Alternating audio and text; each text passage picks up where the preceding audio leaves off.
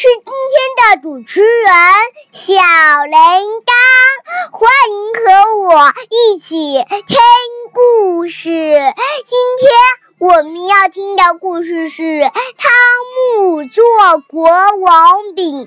哇，妈妈，国王饼是什么？是不是国王吃的饼呀？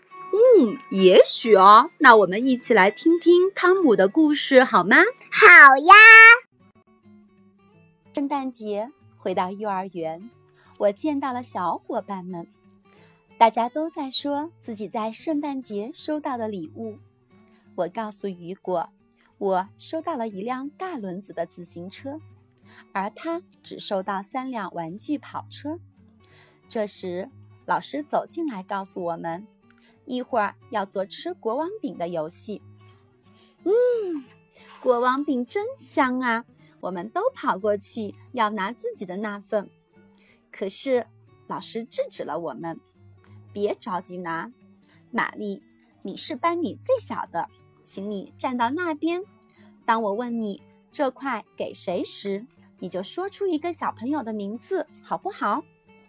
我小声地对玛丽说：“如果你再不叫我的名字，你就不再是我的朋友了。”老师，玛丽弄错了，她叫了三次雨果。每人一份，就等玛丽了。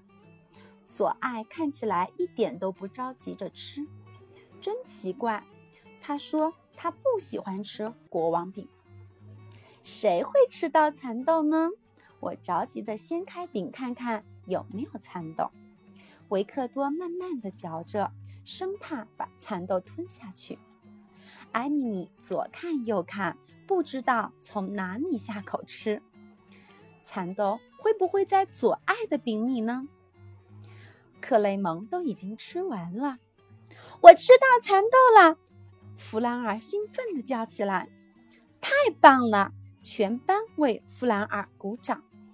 雨果也吃到了一颗蚕豆，同时克雷蒙在左爱的饼里也找到了一颗蚕豆。凡是吃到蚕豆的人都可以选择自己的国王或者王后。可弗兰尔居然选雷奥当国王，我以后再也不邀请他到我们家玩了。雨果选了玛蒂尔当王后，他们都戴上了皇冠，玛丽还给他们行鞠躬礼呢。放学啦，妈妈来接我，她问我。怎么呢？为什么不高兴？这还用问？我没有当上国王呗。妈妈有个好主意，星期六咱们在家里做国王饼。咱们家也有蚕豆。我告诉他，我已经做好了皇冠。星期六早上，我要给伊娜做一个皇冠。你愿意让我帮助你装饰皇冠吗？伊娜问我。好啊，哈哈，太大了！我们找爸爸帮忙，他总是能找到解决问题的好办法。我们在厨房里做国王饼。伊娜，拿开你的手。我把搅拌好的配料倒在面饼上，接着是用勺子把配料均匀地铺在面饼上。最重要的是要放蚕豆了，瞧。放一个蚕豆汽车吧，不放一个蚕豆公主。伊娜大声地说：“爸爸同意了。”这不公平，每次都是这样。伊娜一任性，爸爸就让步。可我还是想放那个蚕豆汽车，也许我可以悄悄地放进去，那样我当国王的可能性就更大了。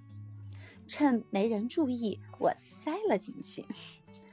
当爸爸回来的时候，我们做好了第二张面饼，把它像锅盖似的盖在第一张面饼上，然后放进烤箱里。国王饼鼓起来，金黄金黄的，屋子里满满的都是香味。妈妈拍着手说：“真香啊，咱们可以每餐一顿了。”分饼的时候，我们采用幼儿园的方法，让伊娜叫名字。当然，她肯定是先叫她自己的名字。几乎是同时，我和爸爸一起喊起来：“我吃到蚕豆了！”妈妈很吃惊，爸爸也很吃惊地看着我。我大笑起来，解释说：“里面有两颗蚕豆。”这下子要选两个王后了。妈妈和伊娜都很高兴，有两颗蚕豆，是不是更好呢？知识小链接：国王饼又称三王来朝节饼，是法国的传统节日食品，就像我国元宵节吃的汤圆、端午节包的粽子一样。圣诞节过后。能吃到藏有蚕豆的国王饼，是大部分孩子都想获得的幸运。汤姆有没有当上国王？他做的国王饼又有什么特别呢？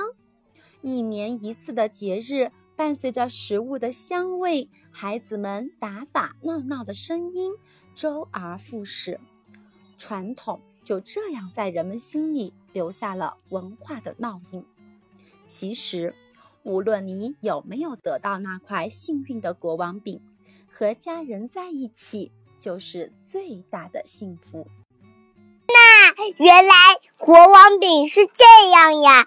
我也想吃到蚕豆，我也想戴上皇冠。嗯，我们可以找机会试一试，好吧？